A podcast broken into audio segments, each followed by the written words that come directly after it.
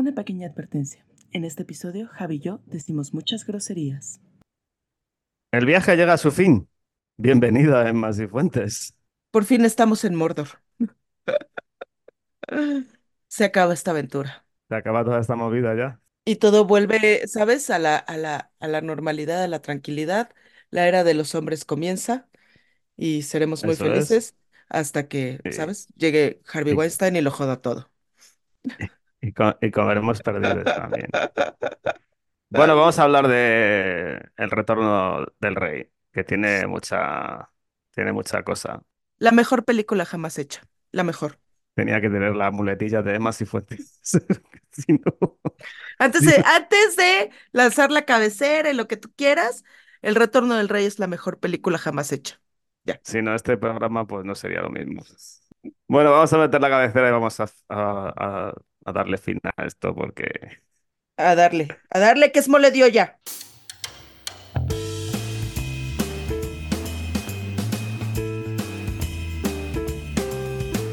Comienza Tequila y Vermú, un podcast transoceánico con Javi Lorenzo y Enma Sifuentes.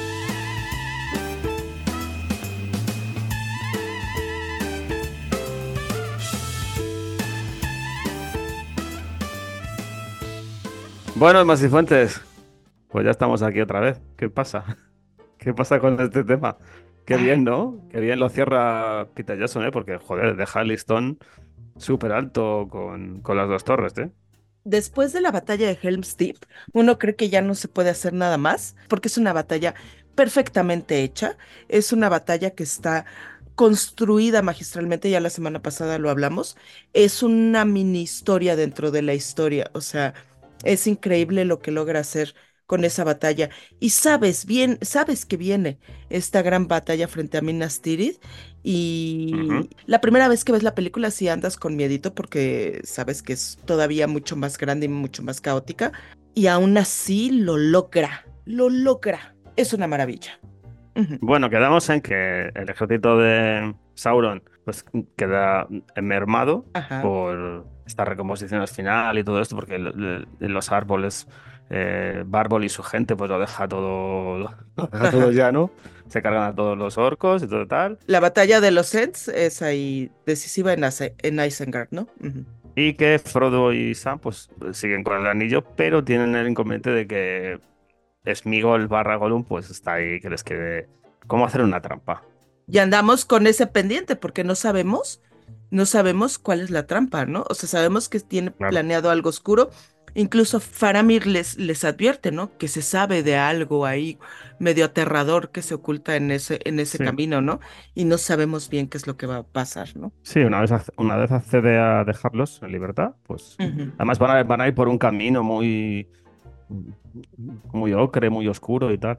Y, ya solo ver cómo empiezan a andar y Gollum va detrás ya da terrorcito. Entonces, por favor, Emma Cifuentes, solo como tú sabes hacer, introdúcenos en la tercera película con esa hipnosis tan maravillosa que te caracteriza. Ay, pues eso, justo, justo lo que estamos platicando es la, sin- la sinopsis perfecta.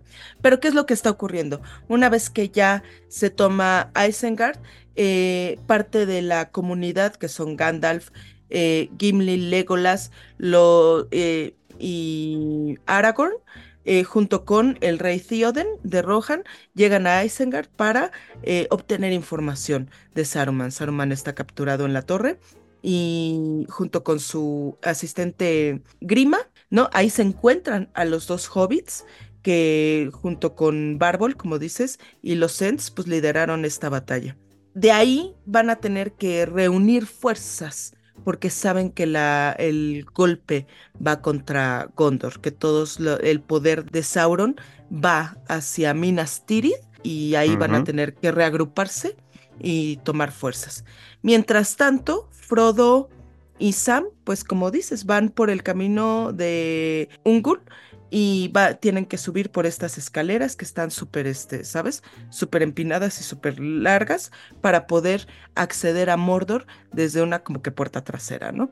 Esas son las dos historias principales.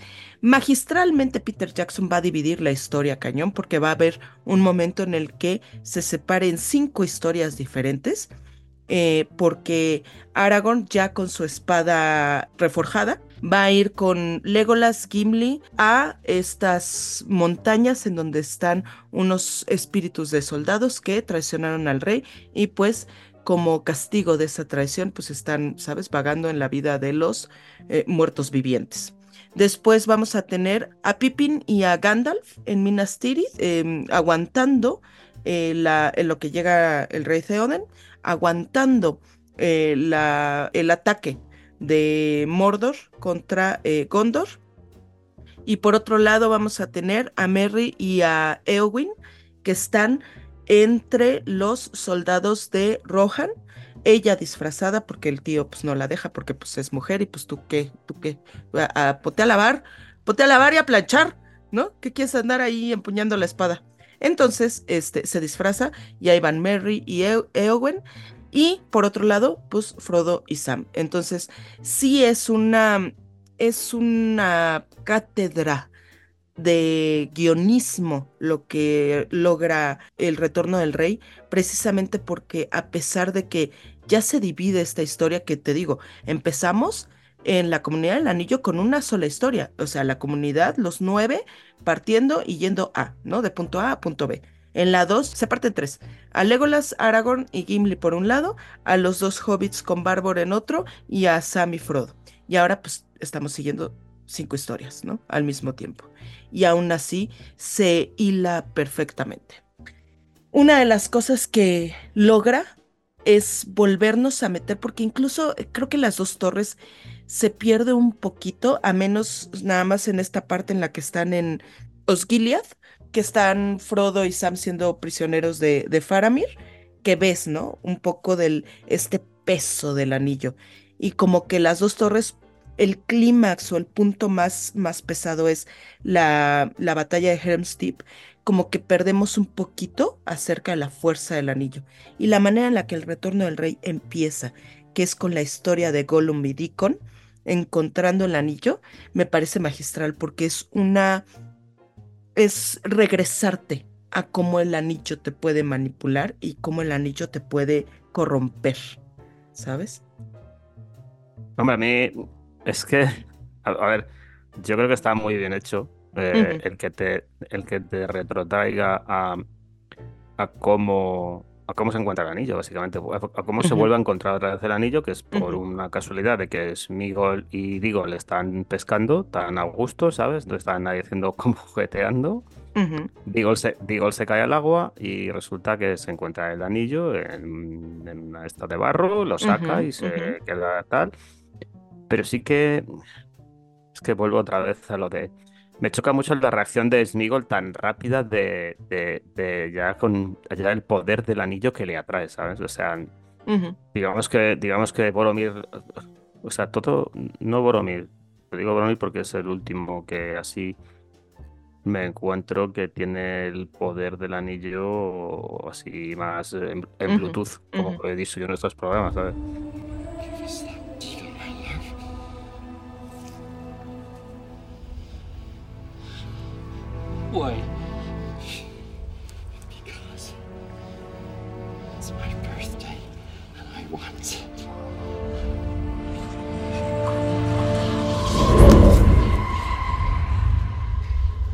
Pero es que lo de Smigol es, o sea, es instantáneo, ¿sabes? Es el anillo, ¡pum!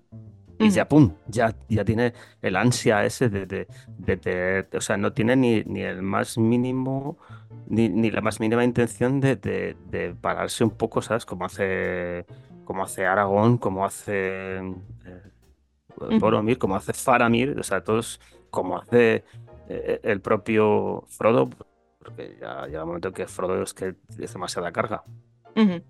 Pero no, no, no, la reacción de Smigol es instantánea. O sea, pum, ya necesito tener anillo, necesito tener anillo. Y eso, bueno, ¿sabes?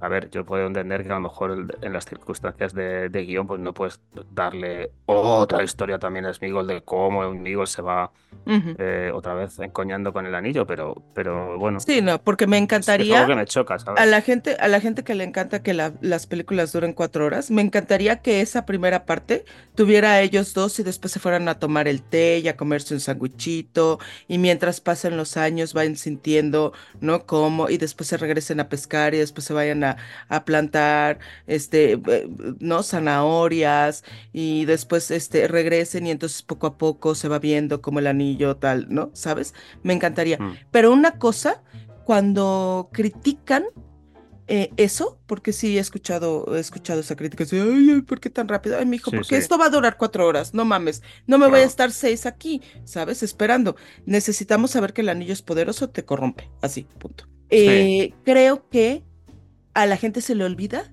que Deacon es el primero que estrangula a, a Smigol.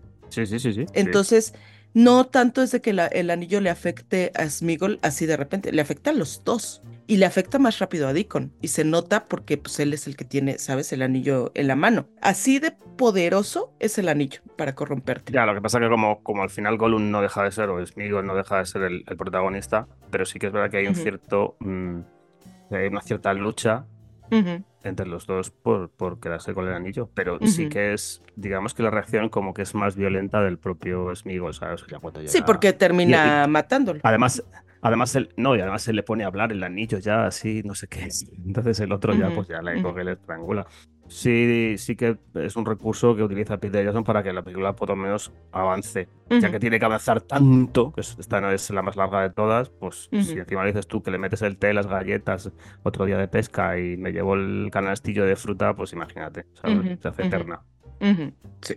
Joder, no me gusta Denethor. O sea, es en Skal de Minas Tirith, la capital de Gondor. O sea, cuando ya cuando llegas allí ya y ves que está completamente chiflado. Y además es que está tan chiflado que a su otro hijo le, repudia y encima le manda la muerte, ¿sabes? Sí, sí, sí. O sea, los, los contrastes que va teniendo, porque luego llega y eh, llega Faramir y Faramir está vivo. Se lo dice Pippin que está vivo y el otro está, em, no, porque tal, vamos a quemarle vivo, vamos a quemarle, no sé qué, voy a quemar yo con él. O sea, una paranoia de este, o sea, no, es digno de un senescal de un, de un reino como el de Gondor, por mucho que haya perdido a su hijo, ¿sabes? O sea, en esta aventura con múltiples batallas se van perdiendo muchos, mucha gente en el camino, ¿sabes? O sea, además que le llevas a coger cierto asco. Entonces, eh, a Denethor le tengo un poco de tirria. Y luego me parece muy gracioso eh, que Sauron se encoña, es un encoñador. O sea, en la primera parte se encoña con Ravendal, porque por eso los elfos se tienen que marchar de allí, porque están las tropas de, Sauron que van a ir allí y tal, por eso tal, toman la decisión. En la segunda se encoña con. Se encoña con Rohan. Y en esta tercera parte se, se encoña con Gondor. O sea, digamos que en, cada película se encoña con un pueblo diferente, ¿sabes? Lo que pasa es que es una guerra, entonces las cosas ocurren casi como que en paralelo, ¿sabes? Entonces, mm. eh, las fuerzas de, de, de Gondor van van, no las fuerzas de Gondor, sino las fuerzas de Sauron van avanzando, ¿sabes? O sea, lo que quieren es cubrir todo. Entonces van avanzando acá y entonces los elfos los repelen y después vienen, arrojan y los hombres, este, los, los Rohirrim, los, los, los repelen y así van avanzando. Es como una, es una guerra. No tanto es así que ahí lance la moneda y si cae cara o cruz, a ver a dónde voy, ¿sabes? Sí, sí, me imagino que, que serán serán las batallas que se eligieron para hacer la trilogía, ¿sabes? En los, pueblos para hacer las batallas de la trilogía. Sí, porque hay un chingo de batallas. Y además algo bien, fíjate que a mí Denethor siempre me ha... me ha dado tirria, me caga, no, lo, no puedo con él, no puedo con él. La primera persona en los libros, la primera persona que sabe que no se puede confiar en Saruman es Aragorn. Y va con Denethor y su papá, que ya no me acuerdo cómo se llama, Exilior, eh, va con ellos y les dice, oigan, no confíen, eh, aguas aquí, porque este güey se me hace que anda ahí haciendo cosas truculentas y que no sé qué, no sé cuánto. Y lo pelan cero, ¿sabes? Y Denethor, ahora que, o sea, lo mencionas porque dices que está medio como que chiflado, sí, porque Denethor lo que empieza a hacer, y es algo que no te dicen las películas, es que empieza a utilizar la Palantir. Por eso lo sabe todo, ¿sabes? Mm. Por eso cuando llega. Gandalf con Pippin y le dice, ¿tú crees que no sé que vienes con este hombre?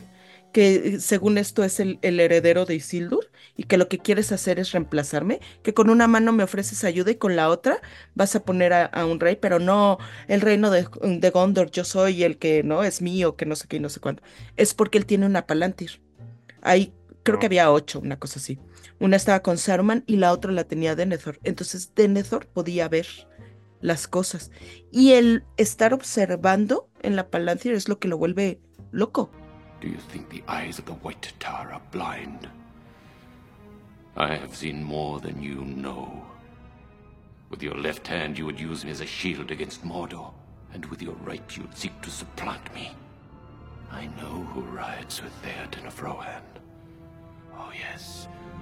Word has reached my ears of this Aragorn, son of Arathorn, and I tell you now, I will not bow to this ranger from the north. Claro, por eso me choca tanto cuando Gandalf y Pippin llegan a Gondor y se encuentran con que Denethor, o sea, eh, Gandalf está diciendo, mira, tal, que van a venir a invadir Ujú, Gondor, tenemos que estar preparados, no sé qué, tal, no sé cuánto. Por eso eh, Denethor, cuando le estás poniendo eso, ya lo sabe prácticamente todo.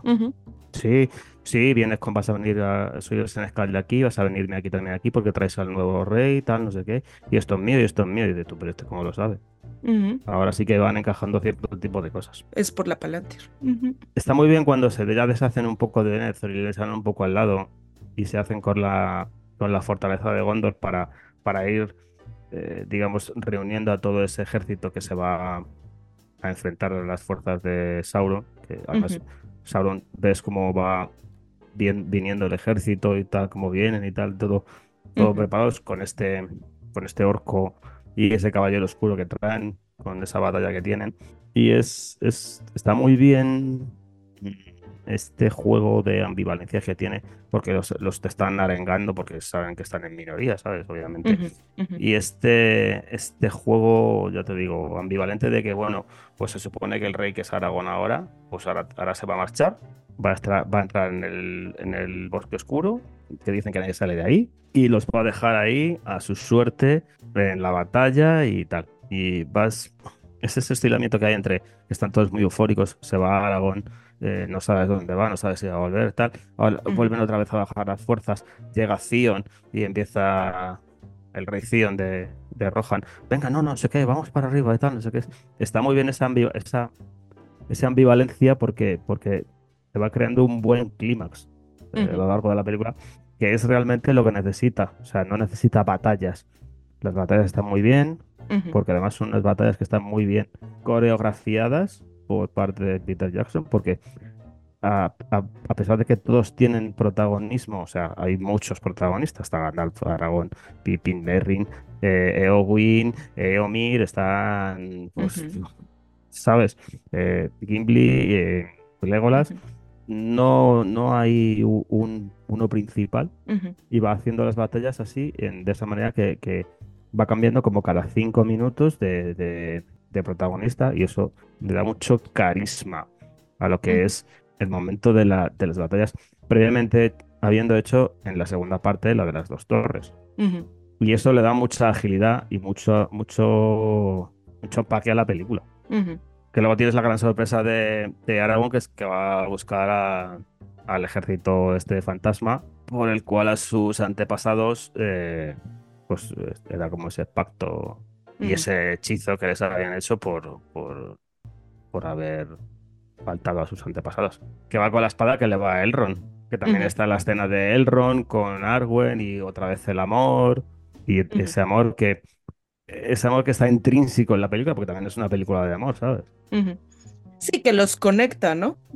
Eso es, eso es, que es ese momento que es cuando se va a meter en el bosque oscuro y, y está la pedazo de cobra, porque no vamos a decir, es una pedazo de cobra que le hace Aragorn a Eowyn, ¿sabes? Ujú. Cuando viene ella con los ojitos, con los ojitos vidriosos y le dice, él, mira, es que yo, es que ahora mismo, o sea, además que viene a meterle hocico, ¿sabes? Y le dice, mira, es que yo ahora Ahora es que en un- estoy en un momento ahora mismo que no, no, esto no puede ser. Y ella se queda un poco chafa, ¿sabes? Sí, sí, sí. Y además, el, eh, yo lo llamo el no eres tú, soy yo, más poético de, ¿sabes? De la historia del cine, porque le dice Eso solamente es. es una, es una sombra lo que amas. It is but a shadow and a thought that you love. I cannot give you what you seek. O sea, es solo un pensamiento y una sombra. Es un, eh, le está diciendo no eres tú, soy yo, ¿no? Pero una de las, de las cosas que, ahora que estamos hablando de esta parte, una de las cosas que creo que la película hace muy bien es darle ese arco a Aragorn. En los libros, Aragorn desde el principio tiene la espada reforjada y sí anda con, con el ansia de ya llegar a Gondor y asumir el trono. No es esta lucha interna que tiene Aragorn. Entonces, si bien en los libros, o sea, sí ya vienes esperando pues el retorno del rey, ¿no? En las películas todavía puedes ver a Aragorn un poco como que con este miedo de llevar eh, la sangre de Isildur, ¿no? Esta sangre débil del hombre que no pudo rechazar o, combatir, ¿no? El poder del, anillo. Ujú. Entonces, cuando va a, reclutar al ejército, pues la espada no es, ¿sabes? Lo que les muestra, porque la espada, pues no es, no es noticia. Todo el mundo sabe que él trae la espada y todo eso, ¿no? Lo que él lleva es una pechera bordada por eh, Arwen. Eh, es una pechera con el árbol blanco. Entonces, eso es lo que hace que el ejército de los muertos vea que es el, verdadero rey. Entonces, en los libros está padre porque es otra conexión que también tiene con, con Arwen, ¿no? Es un regalo de Arwen que le ayuda en su, en su, ¿sabes? En su aventura. Eh, creo me gusta más en las películas porque, te digo, tienes esta lucha siempre de este hombre que se siente, se siente menos, ¿sabes? En algunos sentidos. Es tan humilde que cree que no puede, ¿no? Ser el rey de, de, Gondor o que no se lo merece, que no tiene la sangre lo suficientemente fuerte para hacerlo. Y al momento en el que recibe la espada, ya sabes, lo ves que se empodera y que, y que dice, sí, güey, ok, hagámoslo, vamos, porque si no soy yo, ¿quién? ¿Quién? ¿No? Yo creo que lo sabe, pero no se lo cree. Ujú, Está, está por creérselo. Entonces yo creo que ya cuando, cuando llega esa escena ya es cuando empieza a creérselo ya del todo. También hay- en esa misma escena que estamos hablando también hay, una cosa- hay un matiz que, que deja Jackson, porque yo creo que lo que intenta Jackson es dejar a todo el mundo contento. Eso es Ujú. imposible, pero a todo el mundo lo deja contento, li- Ujú. o lo intenta. Que es en la escena final de la conexión que está Eowyn y Faramir. ujú, Y es que Eowyn y Faramir en los libros tienen como una gran historia de amor ujú, que aquí no está reflejada. Pero en ese aspecto, pues el que al final los ponga juntos ujú, es como que anula la cobra que le hace Aragón, ujú, que le hace Aragón a Eowyn, ¿sabes? O sea, ujú. por eso te digo que yo creo que al final es que es- los quiere dejar a todos contentos. Y en la coronación están los dos juntos. Hay una escena en la versión extendida en la que están juntos también. Cuando están en la casa de sanación, están juntos, están abrazados.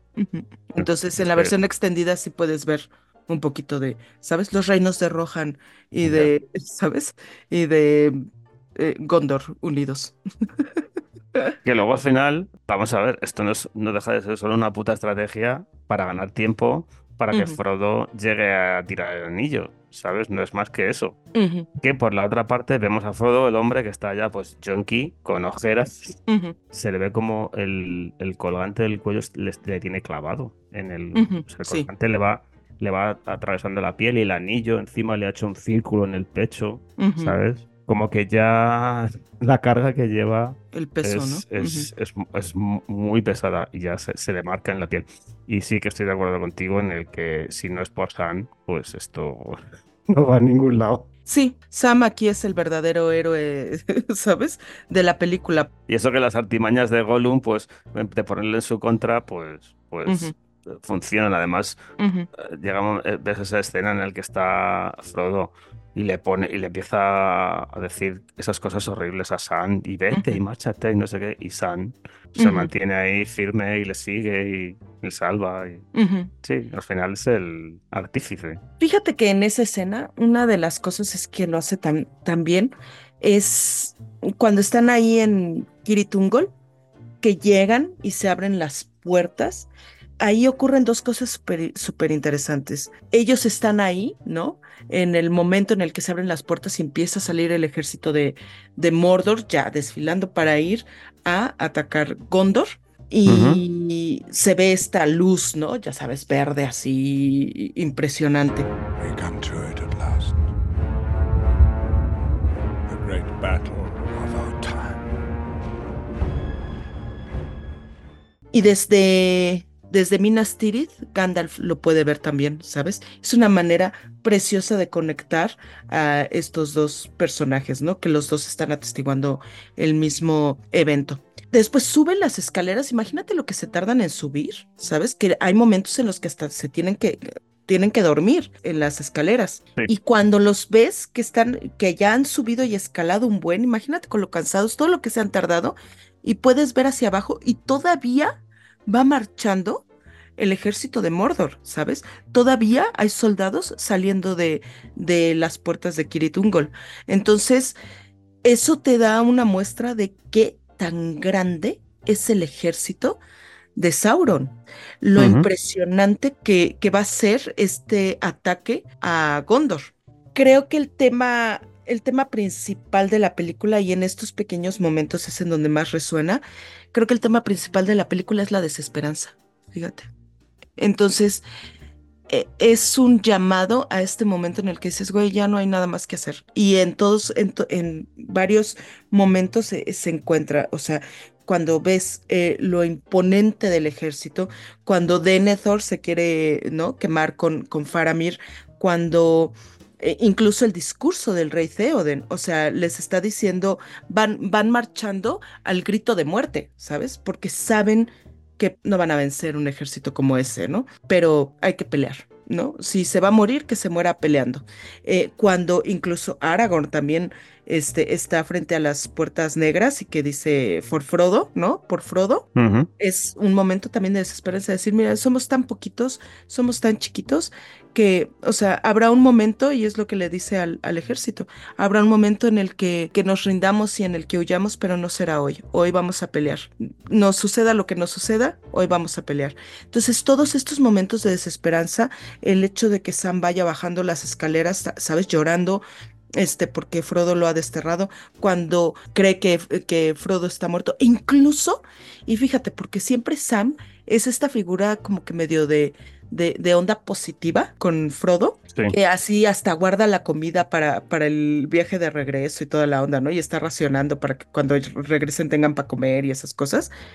Y llega un momento en el que, en el que el mismo Sam también dice, yo creo que no va a haber un viaje de regreso, señor Frodo. Entonces, el tema es la desesperanza y estos pequeños momentos en los que ves un ejército tan grande, en la que ves a un Faramir que, que pierde la, la ciudad, eh, que pierde a Osgiliath, eh, cuando ves a, a Aragorn que no pudo negociar con los muertos y cae, ¿sabes? De rodillas viendo los barcos de los piratas navegando. Es eso, la desesperanza y qué es lo que somos capaces de hacer cuando nos llega ese sentimiento. Esta, ambivalencia es la que le da mucho a la película, pero sí que es verdad que tiene más momentos eh, malos que buenos. O sea, cuando tú ves llegar al ejército de los muertos que arrasa con todo y entra por todos lados, además, en- o sea, aparte de todas estas cosas, eso principalmente se lo debemos mucho a Massive, Ujú. ¿sabes? Este programa tan maravilloso que se gestiona toda esta movida. Sí que ahí tienes ese halo de esperanza en que dices, bueno, pues mira, pues a lo mejor sí que lo van a poder conseguir, ¿sabes?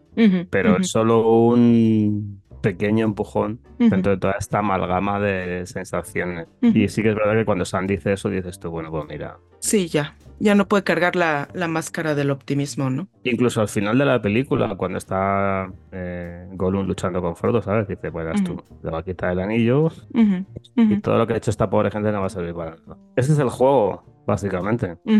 El mantener al espectador, lo que hablábamos al principio, es muy difícil, siendo tres películas, mantener al espectador ahí y, y Jackson lo consigue a base de este, de este método, ¿sabes? Tres películas y bastante larguitas, ¿eh? Porque, híjolas, man. Por eso. Para mí el momento más emotivo, bueno, además del de Sam diciéndole a Frodo que no puede cargar el anillo, pero que lo puede cargar a él, yo lloro, ¿eh? Ahí. Then let us be rid of it. Once and for all. Come on, Mr. Frodo. I can't carry it for you. but I can't carry you. Come on!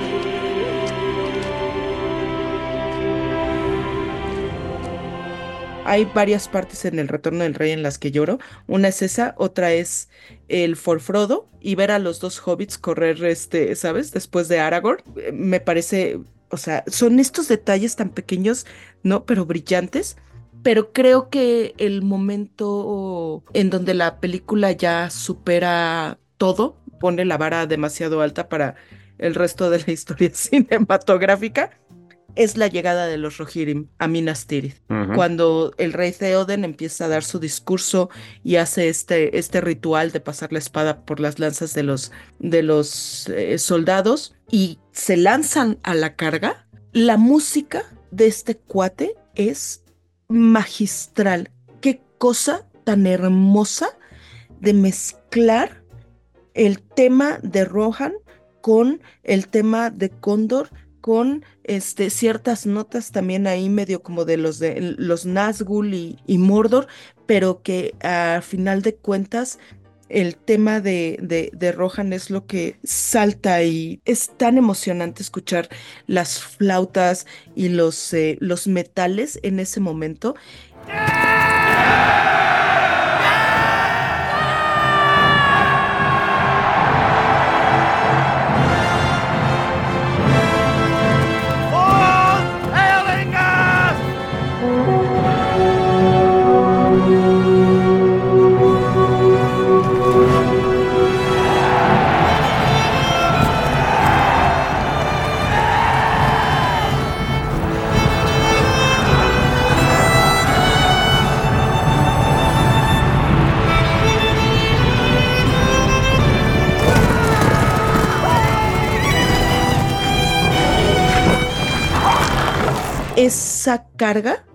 de los, de los Rohirrim es el momento cumbre de la trilogía entera y de lo que va en cuanto a producción, en cuanto a esta atención al detalle, porque tiene una mezcla. Hay momentos en los que también igual cuando vas viendo a Eowyn con, con Meryn gritando este Death, Death, se mezcla el tema de Rohan con algunos, con algunas notas de la comarca, ¿no? O sea, marcando que ahí está Mary. Entonces es, es una obra maestra el soundtrack en ese momento, de verdad.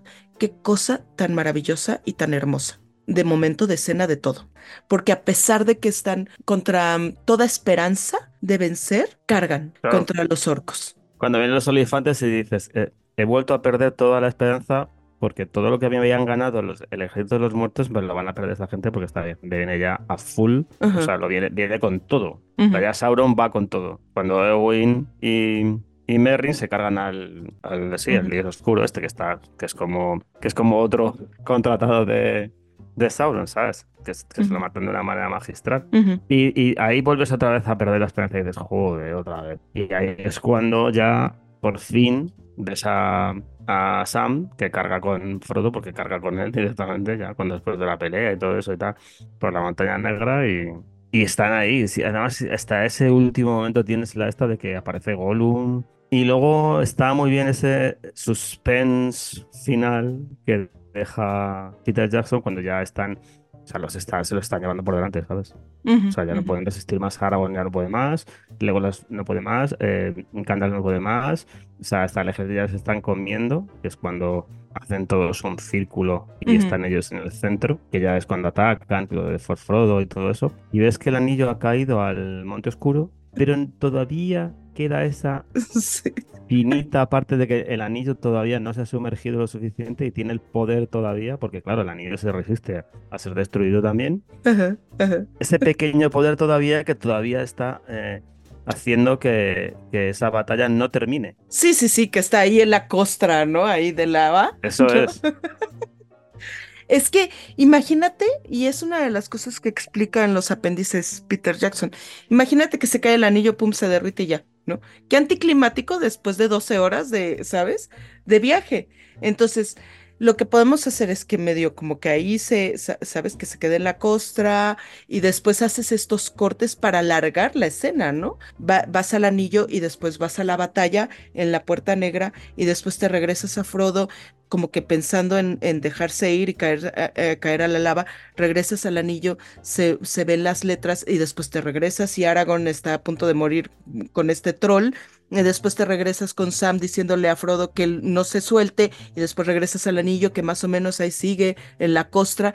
Y con esto eh, con esta edición haces que la que la muerte del anillo sea sea un poquito más larga y un poquito más tensa y que digas, güey, güey. Claro, tú ya después de 9, 10, 12 horas ya. Sí. De todo esto, estás deseando ya que acaben con el, con el puto anillo, ya, ¿sabes? Una de las mejores tomas que jamás haya existido en la historia del cine. Cuando Gollum por fin obtiene el anillo que le, que le muerde el dedo a, a Frodo y le quita el anillo, esa toma que vas desde la cara de, de Gollum de alegría de tener el anillo y después jala la toma a través del anillo, qué cosa tan maravillosa de toma. Por favor, es magistral lo que hacen ahí. Es una muestra de cómo todo es acerca del anillo. Para Gollum, el centro de su vida, de su todo, de su existencia es el anillo. Y esa toma, esa de ver su expresión de alegría que jala la cámara y sale por en medio del, del anillo y te muestra a Gollum sosteniendo el anillo y viéndolo, es, es una maravilla. Qué toma tan extraordinaria. Híjolas, hay un personaje que se llama el vocero de Sauron. Hay una escena antes cuando llega el eh, Aragorn con su ejército a la puerta negra para hacer esta, ¿sabes? Esta mm, distracción, ¿no? Y que el ojo de Sauron se concentre en ellos y, y les dé paso seguro a, los hobbits. Y entonces ya sale Aragorn y dice, ay, que el señor de la Tierra Oscura salga y, ¿sabes? Y enfrente cargos por sus crímenes, ¿no? De lesa humanidad o lo que sea, ¿no? Y sale el vocero de Sauron y es un cuate que tiene la boca podrida y me encanta, me encanta esa imagen. O sea, vestido con... Haz de cuenta vestido como Lady Gaga, ¿sabes? Porque está usando así como que una, una cosa aquí, una, una algo, ¿sabes? En la cabeza, que es algo que eh, te juro que sacó del closet de Lady Gaga. Pero tiene la boca toda podrida y me encanta, porque si es el vocero de, de, Sauron, la boca de Sauron, pues sí tenía que ser una boca realmente desagradable y podrida. En la versión teatral no se entiende muy bien por qué la desesperanza. Pero sale el vocero de, de Sauron y les muestra la camisa de Mithril de Frodo porque ya ves que los orcos se la quitan. Sí, sí, cuando la, araña, cuando la araña les ataca, ¿no? Ajá. Y la deja desnudo, y lo quitan. Y el anillo también, también, se lo quitan y todo. Bueno, ahí Sam es el que tiene el anillo, ¿no? Les muestra la camisa de Mithril y les dice que el hobbit eh, sufrió una muerte pues, bastante dolorosa, que quién iba a imaginar que una criatura tan pequeña pudiera aguantar tanto dolor. The halfling was dear to thee, I see. Know that he suffered greatly at the hands of his host.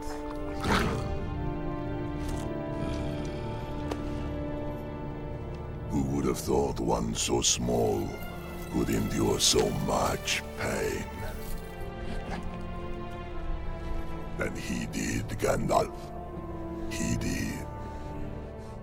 En este momento, la comunidad lo que la, parte de la comunidad del anillo que está fuera de las, de las puertas negras cree que Frodo está muerto. O sea, nosotros sabemos que no, ¿no? Magia del cine, pero ellos creen que Frodo está muerto. Aragorn, los dos hobbits, este Gimli, Legolas, Gandalf, creen porque tienen la camisa de Mithril de, de, Frodo. Entonces, por eso la carga final de Aragorn diciendo for Frodo funciona tanto si sí como si no. Funciona si Frodo está vivo porque es el último recurso, la última ayuda que la comunidad le puede dar al hobbit para destruir el anillo. Y si está muerto, es para que por lo menos su sacrificio no se vaya en el olvido. Si se van a morir, ¿sabes? Tratando de vengarlo, lo harán, luchando.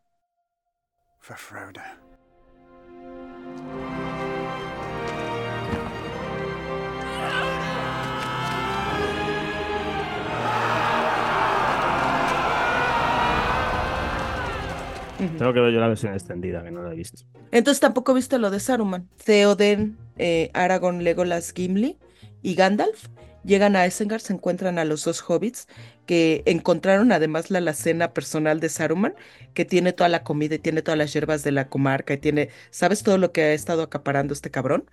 De todo lo que saquean y eso. Y Saruman está en la parte más alta de la torre de Isengard y está con Grima. Y entonces estos llegan y le, y le dicen, Saruman, tú tenías pues toda la confianza del enemigo háblanos, dinos, ¿no? Recuerda que algún día fuiste un, un, mago blanco. Y entonces Saruman les dice, ah, entonces han venido por información, pero pues yo les recuerdo que nada puede vencer al, al gran ojo. Y entonces hay ahí como que una medio discusión eh, Theoden le dice a Grima, Grima, ven, siempre fuiste un hombre de Rohan, este, abandona a este hombre y lo que tú quieras, ¿no? Y entonces Saruman dice, ah, este cuate es un pendejo, ¿no? Casi, casi, y le da un golpe. Y Grima eh, se encabrona ya con Saruman y lo apuñala por la espalda. Y así muere Saruman. En la versión normal queda como que está preso en la torre. Que queda bien, yo no entiendo por qué lo matan ahí. O sea, yo, yo entiendo que es para cerrar, pero pues como en los libros después Saruman va a hacer algo espantoso en la comarca, el hecho de que lo mates en las películas, pues es así como que, ¿no? Todavía en la versión teatral, pues todavía te quedabas con la idea de que pues, Saruman estaba ahí encerrado en, en Isengard. Eh, vamos al final. Sí, ¿no? Cuando ya ha acabado todo esto y ya no hay anillo que valga. Oye, son 40 minutos de final, mano. Es así como que dices, güey, pinche película se niega a morir. como el anillo, güey, como el anillo, ahí va. Pero tiene cosas muy interesantes. ¿Sabes? O sea, pues van a coronar a, Aragón como rey de Gondor, que me choca un poco que lo corone Gandalf, pero bueno. Porque él es el líder, es el líder de las fuerzas de la resistencia del mal, por eso. Si tú lo dices, pues tengo que creerte. Eh, y hay cosas importantes, por ejemplo, lo de Eowyn y, y Faramir está ahí. Y lo de Arwen. O sea, Arwen en un momento dado de la tercera parte de la película se da la vuelta y se vuelve a Ravendal con Elrond. Y ahí es cuando ya en el final de todo, cuando está coronada, aparece ahí resplandeciente. Y claro, Aragorn se queda topillado y ahí le mete cuello. Y luego está lo de lo de Frodo, Sam, Pippin y Merry, ¿sabes? O sea, llegan ahí, se, arrodillan y tal, no sé qué, y dice no, no, no, amigos, vosotros no tenéis que arrodilleros. El pueblo sí, pero vosotros no tenéis que arrodilleros. Yo me arrodillo y llega Aragorn ahí, se arrodilla, y se arrodilla todo el mundo de los cuatro hobbies y los cuatro hobbies quedan todos flipados y tal. Y está muy bien, está, es un buen cierre, pero me gusta más el cierre que tienen ellos cuando llegan a la comarca. Se les nota, ¿no? O sea, se fueron a este viaje para salvar la comarca y regresan a un lugar que en el que pareciera que no encajan, ¿no? Es Frodo es en el que no encaja. Sobre todo Frodo. Sam sí que tiene muy claro que que quiere casarse y todo eso, porque se lo dice cuando en una de las partes del viaje también, que se quiere casar con esta posadera tan rolliza y tal. Rosy. Rosita. Y además tiene hasta churumbeles y todo eso, ¿sabes? O sea, es todo como va. La comarca va muy, todo muy deprisa, ¿sabes? Este señor lo tenía muy claro. y, y, vemos que Frodo no encaja. Sí, no. Yo creo que porque está, está solito, se queda solito ahí escribiendo sus memorias y tal. Sí, y además al ser un, un, portador del anillo se queda, ¿sabes? Es una de las cosas que, que, sucede con la gente que ha usado el anillo. Hay una, hay partes de Sauron que quedan impregnadas, ¿sabes? En estos, en estas personas. Claro, entonces eh, no me, me, da contraste porque has estado todo esto haciendo por, por en un primer momento en salvarlo todo, pero o sea, en general salvarlo todo, pero en particular la comarca.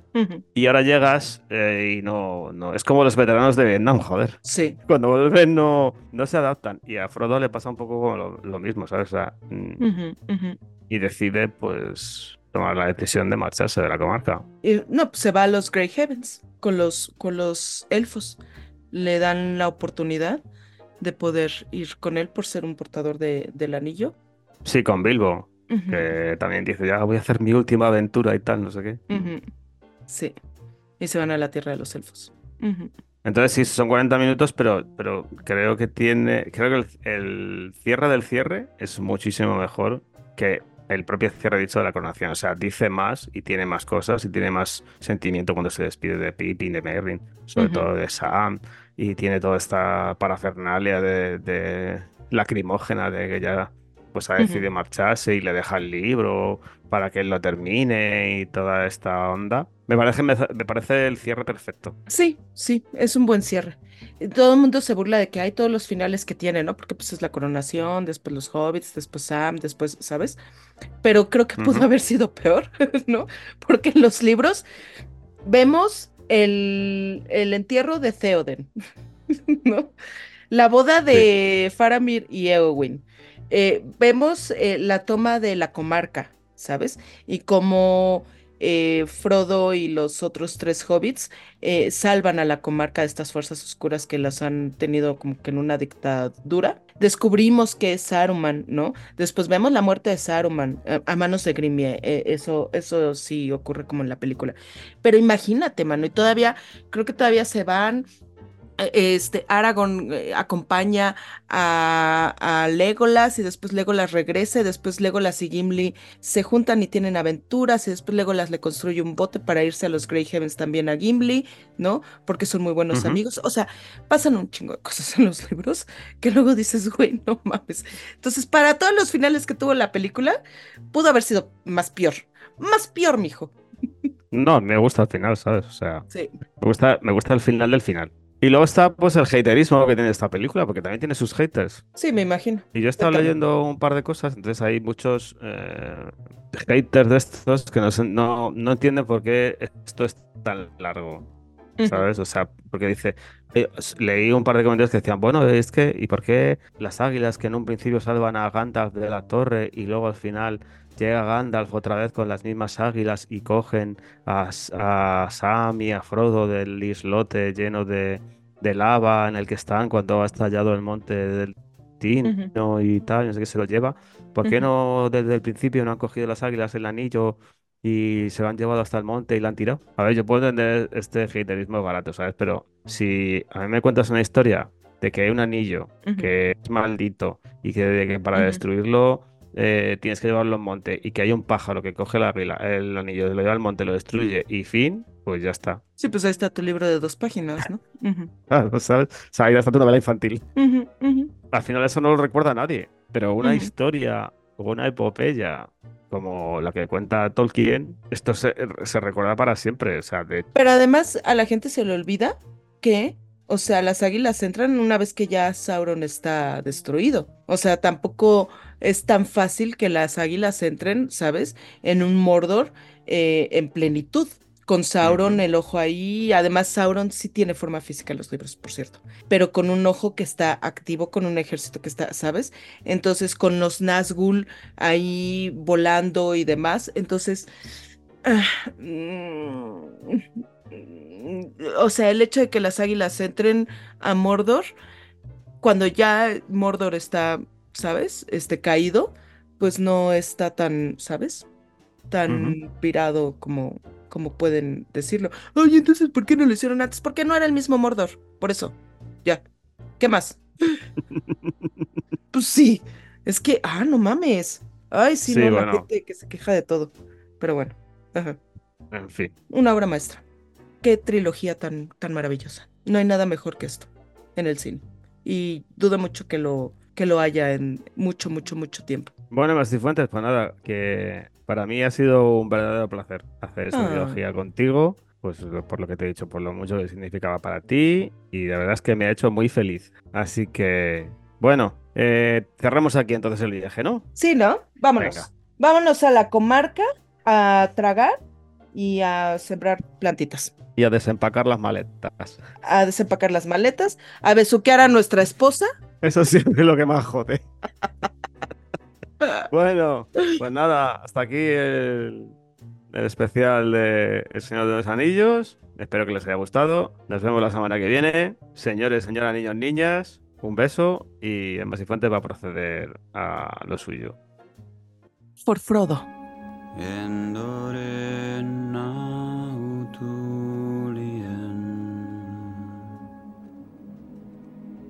sino